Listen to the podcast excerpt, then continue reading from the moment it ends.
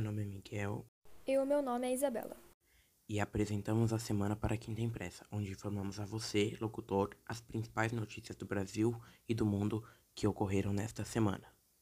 Sexta-feira passada, 26 de março, uma coletiva da imprensa realizada pela manhã, o presidente do Instituto Butantan, Dimas Covas, apresentou a primeira vacina 100% brasileira, produzida a partir do vírus Newcastle, desenvolvida pelo Ainco School of Medicine do Hospital Mount Sinai em Nova York.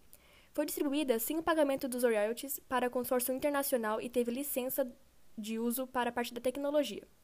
A pesquisa iniciada em março de 2020 tem o objetivo de começar os testes clínicos em abril, após a autorização da Anvisa e distribuição da vacina no segundo semestre. Até o momento, não há autorizações da Agência Nacional de Vigilância Sanitária sobre o item. Horas após o anúncio da Butanvac, uma coletiva realizada às pressas, o ministro da Ciência e Tecnologia, Marcos Pontes, anunciou a Versamune, vacina desenvolvida a partir da parceria com uma empresa americana e uma brasileira, juntamente com a Faculdade de Medicina de Ribeirão Preto da Universidade de São Paulo. O imunizante contém a proteína S1, no qual impede que o vírus se conecte às células do corpo, assim não há como a doença se propagar dentro do organismo, disse o CEO da startup brasileira Pharmacore, Helena Folk empresa na qual produzirá a vacina. Na tarde deste domingo, a Anvisa pediu para que os pesquisadores da Faculdade de Ribeirão Preto tragam mais informações para que haja maior análise da autorização de testes clínicos, que poderá ser de 6 a 9 meses a distribuição no início de 2022. Na madrugada de segunda-feira, equipes egípcias conseguiram desencalhar o navio Ever Given do canal de Suez. De acordo com as autoridades locais, a mega máquina de 400 metros e 220 mil toneladas havia flutuado parcialmente. Horas depois, o mesmo pode ser visto na retomada da rota em direção à Holanda. Segundo a BBC, o prejuízo passa de 300 bilhões de reais e o congestionamento por volta de 400 embarcações. De acordo com as autoridades do Canal da Suez, o prazo será no mínimo três dias e meio para a retomada normal da via marítima.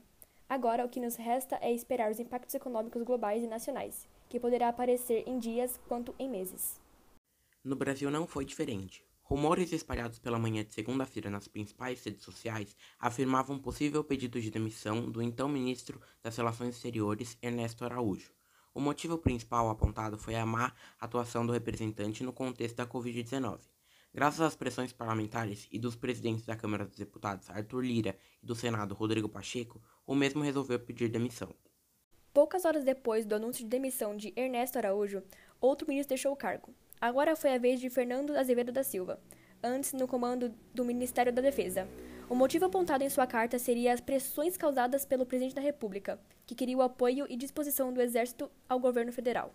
Após a demissão de dois líderes ministeriais, Bolsonaro aproveitou o alvoroço político e trocou no total seis ministros de órgãos públicos.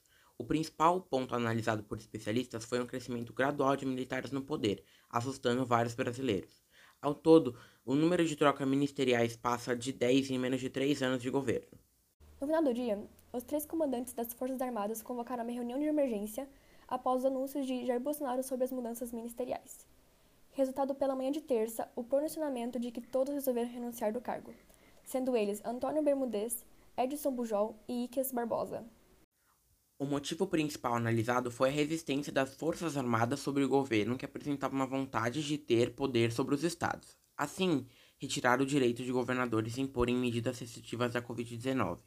Já na quarta-feira, o novo ministro da Defesa, Braga Neto, apresentou o nome de três novos comandantes, sendo a aeronáutica conhecido como Tenente Brigadeiro, do Exército General Paulo Sérgio Oliveira e Almir Garnier Santos da Marinha. Em entrevista, o novo ministro ressaltou que a decisão veio diretamente do presidente. A fabricante de smartphone Xiaomi anunciou na terça-feira seus novos produtos, entre eles, celulares dobráveis, novos designers, pulseiras eletrônicas e, para surpresa de todos, a confirmação da criação de uma nova subsidiária que servirá para a fabricação de seu carro elétrico inteligente. A empresa não deu muitos detalhes, porém afirmou que investirá 10 bilhões de dólares durante 10 anos neste novo foco da empresa, que será gerenciada pelo CEO da Xiaomi, Lei Jun. Ainda na terça-feira, um incêndio atingiu o prédio de um dos principais jornais do Brasil, a Folha de São Paulo. O motivo seria um tanque de tinta. O incêndio foi controlado e não houve vítimas. Pela quarta-feira, o município de Sorocaba emitiu um alerta tanto para o estado de São Paulo quanto para o diretor do Centro de Contingência do Coronavírus sobre o diagnóstico da variante sul-africana da Covid no país pela primeira vez. A mutação do vírus foi detectada em uma mulher de 34 anos e apresentou sintomas leves. O Instituto Butantan rapidamente se posicionou e disseram que houve um mapeamento do paciente e não constaram nenhuma viagem recente da mesma, tendo assim a possibilidade do vírus já estar no país há um tempo. O presidente de Mascovas ressaltou que as medidas estão sendo tomadas o mais rápido possível para que não haja propagação da nova variante no país. A Anvisa emitiu um comunicado por volta das três da tarde sobre a aprovação do uso emergencial da vacina Janssen pelo Brasil. O resultado foi de uma forma unânime e apresentou eficácia de 66% em casos leves e moderados, enquanto houve 85% em casos graves. O total de doses que será importada é de 38 milhões de doses até setembro e o custo de 10 dólares por dose. Além de ser aplicada em apenas uma dose, é eficaz a nova variante sul-africana diagnosticada pela primeira vez no Brasil na quarta. Na sexta, a vacina começou a ser testada em pessoas de 12 a 17 anos. O total será de 1.700 adolescentes, e uma parte deles será do Distrito Federal, afirmou o Instituto da Pesquisa, o L2IP. O dia terminou muito turbulento no país. Após consórcio de veículos de imprensa contabilizarem março como o pior mês desde o começo da pandemia, tendo 660.868 mortes, o dobro de julho, antes considerado mais letal. Além disso, o mesmo consórcio apresentou um recorde de mortes por Covid de 3.950 em 24 horas. As únicas esperanças que não restam é na vacinação, que consta 18,5 milhões de brasileiros já receberam a primeira dose. Nós do podcast prestamos um luto pelas quase 330 mil vítimas do coronavírus. Nos Estados Unidos, o dia apresentou duas grandes notícias.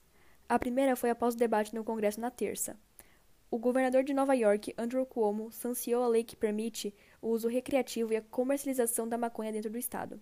De acordo com o mesmo, o resultado será de em torno de 350 milhões de dólares por ano ao país apenas sobre imposto. Após o anúncio, empresas que vendem a cannabis negociadas na bolsa americana dispararam, e analistas dizem que a valorização no longo prazo será efetiva, já na sexta-feira. Pela tarde, em comunicado via Twitter, o presidente dos Estados Unidos apresentou um plano de infraestrutura de 2,25 trilhões de dólares. O principal objetivo é ampliar empregos em curto prazo. O mesmo ressaltou que o pacote inclui a, abre aspas, a frente industrial e de energia limpa, fecha aspas, tendo um olhar no mundo sustentável. No mesmo dia, foi apresentado que o mês de março houve a criação de 517 mil empregos no setor privado, sendo um pouco abaixo do que era a expectativa.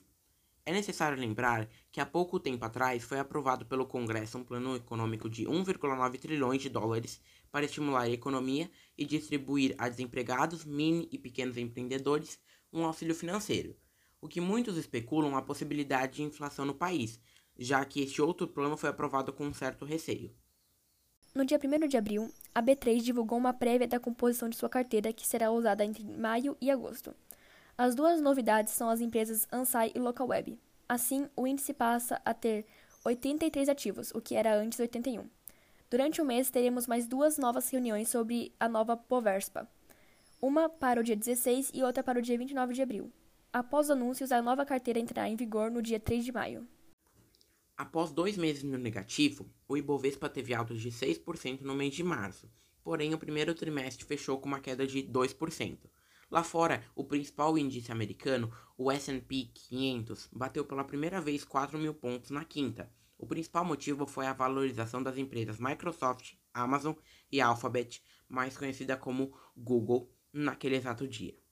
O dólar fechou o mês também no positivo, tendo um aumento de 0,41%, levado pelo cenário econômico externos e tensões políticas no Brasil.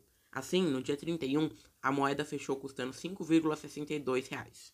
Na sexta-feira, apoiado principalmente ao feriado, não houve nenhuma notícia significante até o momento da gravação. Uma das notícias circuladas dessa semana foi onde, na quarta passada, na sede da Embraer, decolou o protótipo do carro voador elétrico, um veículo de decolagem em pouso vertical que será designado a passageiros. Em primeiro momento, o protótipo se aparenta com um drone comum, porém, o objetivo da Embraer é fazê-lo ser comandado por um piloto e mais para frente ser totalmente autônomo. O projeto conta com a participação da Eve Urban Air Mobility Solutions, direcionada para o desenvolvimento à mobilidade humana no ecossistema. Analistas veem a empresa como uma possível concorrência da enorme Tesla, em que seu dono é o famoso Elon Musk, no qual a indústria é pioneira nos carros elétricos. Mas a diferença é que no Brasil já pensamos em voar também. Agora nos resta esperar o futuro desses negócios multibilionários. E essas foram as principais notícias da semana. Nos vemos na próxima semana às 7 da noite.